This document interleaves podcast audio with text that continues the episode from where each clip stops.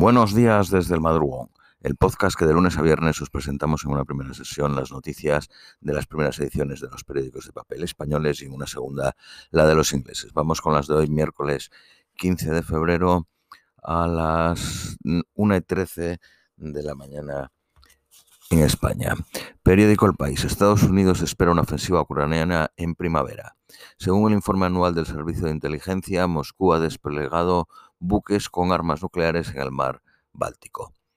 Ucrania reemplaza a dos eh, eh, eh, viceministros de defensa en un gesto de anticorrupción.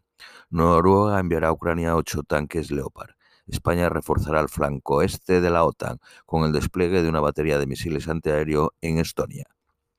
Estados Unidos apunta nuevas tesis sobre los objetos voladores derribados. La hipótesis es que probablemente era un artilugio inofensivo de carácter comercial o de investigación. Miles de personas han tomado las calles de diferentes ciudades colombianas para mostrar apoyo a Petro y a sus reformas. Coca-Cola logra subir el precio sin que se resienta la demanda y crece el 11% en ingresos en 2022. Nikki Haley echa un pulso a Donald Trump con su candidatura a la presidencia en Estados Unidos. La Eurocámara prohíbe vender coches de combustión en 2035. La inflación en Estados Unidos 6.4 en enero, una décima menos que el mes anterior. Air India revoluciona el sector al pedir 470 aviones, 250 Airbus y 220 eh, Rusia aplaza el rescate de los astronautas atrapados en el espacio por un problema en otra de sus naves. Irán libera al director de cine ruso Loy, encarcelado ocho meses por criticar la represión del régimen. La gripe aviar mata a 634 lobos marinos en las playas de Perú. La familia de Neruda, del escritor, asegura que el poeta murió envenenado. Periódico ABC. Dos cazas holandeses F-35 interceptan tres aviones militares rusos entrando en territorio de la OTAN. El Reino Unido confirma la muerte de otro ciudadano británico en Ucrania. Moldavia prohíbe a los seguidores de un equipo asistir a un partido contra un rival serbio entre los rumores sobre un posible golpe de Estado promovido por Rusia. Rumanía detecta un objeto volador parecido a un globo sobre su espacio aéreo. La Unión Europea incluye a Rusia, Costa Rica, Islas Vírgenes Británicas e Islas Marshall en su lista de paraísos fiscales. El jefe de la diplomacia china emprende este martes una gira europea que incluirá parada en Rusia. Al menos tres muertos y cinco heridos tras un tiroteo en la Universidad de Michigan. La policía encuentra sin vida al sospechoso del ataque que se ha quitado la vida. Funcionarios registran la sede de la BBC en la India después de la emisión de un documental crítico con el presidente Modi.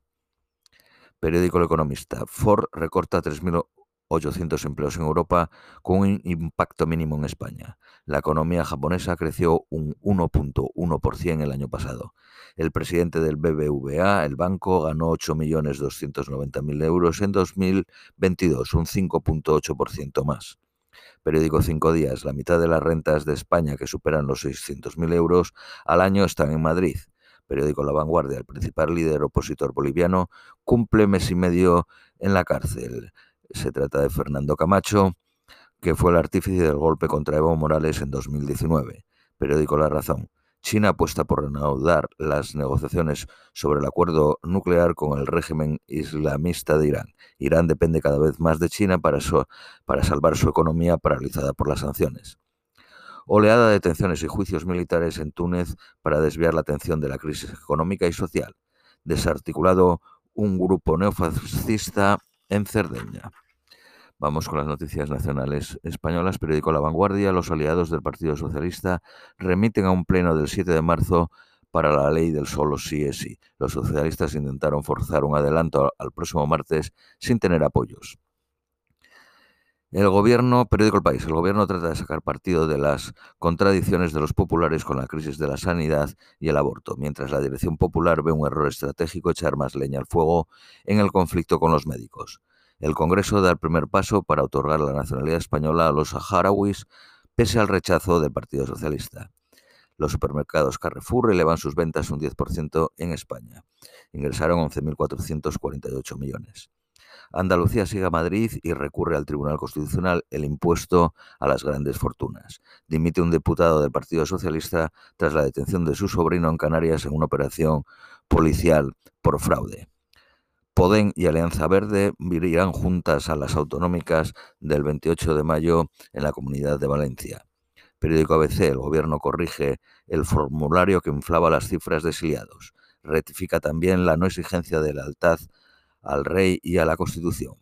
Hacienda abre el proceso de solicitud para el cheque de 200 euros antiinflación. Calculan que llegará a más de 4 millones de hogares. Una píldora masculina antes del sexo para ser infértil 24 horas. Esto es todo por hoy. Os deseamos un feliz miércoles y os esperamos mañana jueves.